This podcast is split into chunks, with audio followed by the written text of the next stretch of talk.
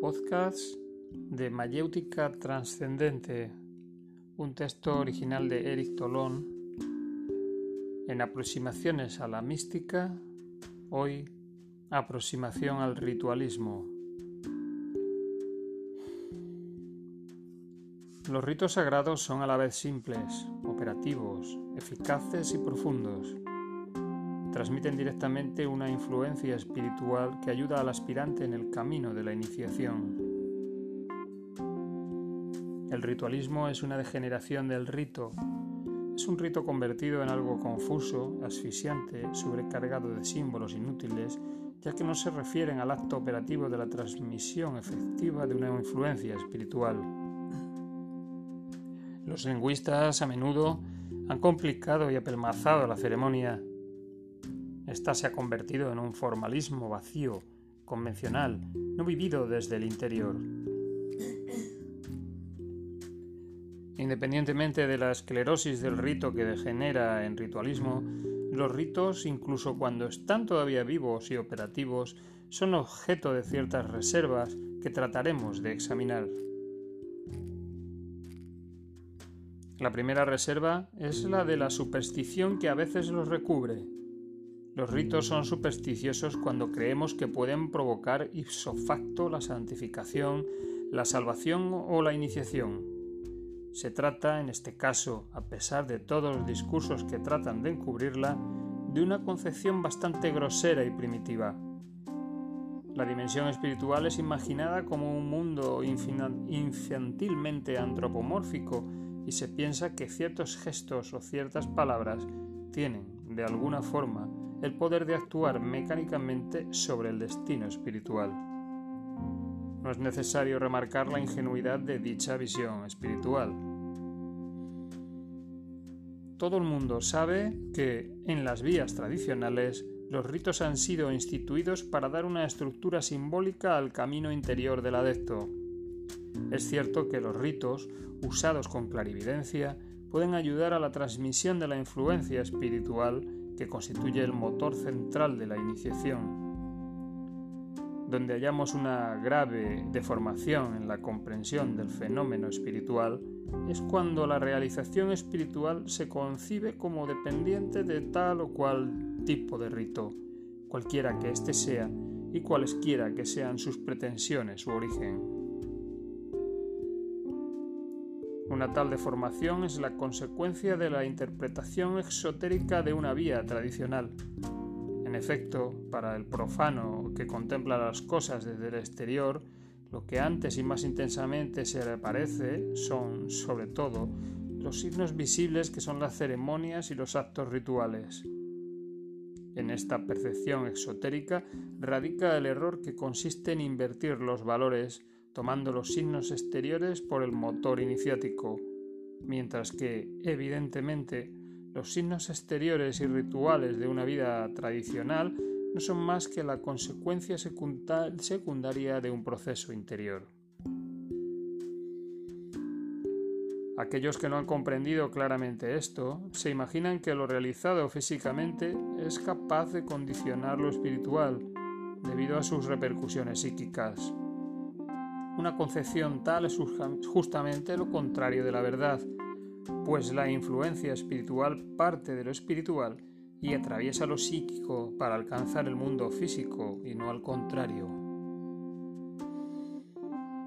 Los ritos pueden constituir una ayuda interesante, ya que sirven de soporte para la transmisión iniciática de la influencia espiritual o de estructura para la práctica que prevé integrar el despertar en el seno de la vida cotidiana.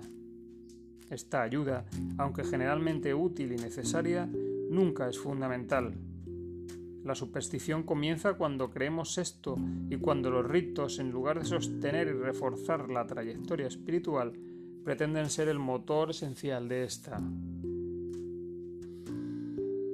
La segunda reserva se relaciona con los ritos que tienen como finalidad y efecto el ser vínculos de la comunidad.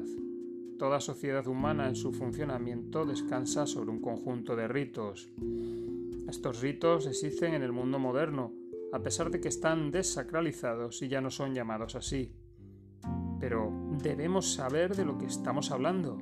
La psicología es una ciencia, perdón, la sociología es una ciencia muy interesante que estudia los ritos comunitarios de las sociedades arcaicas y modernas.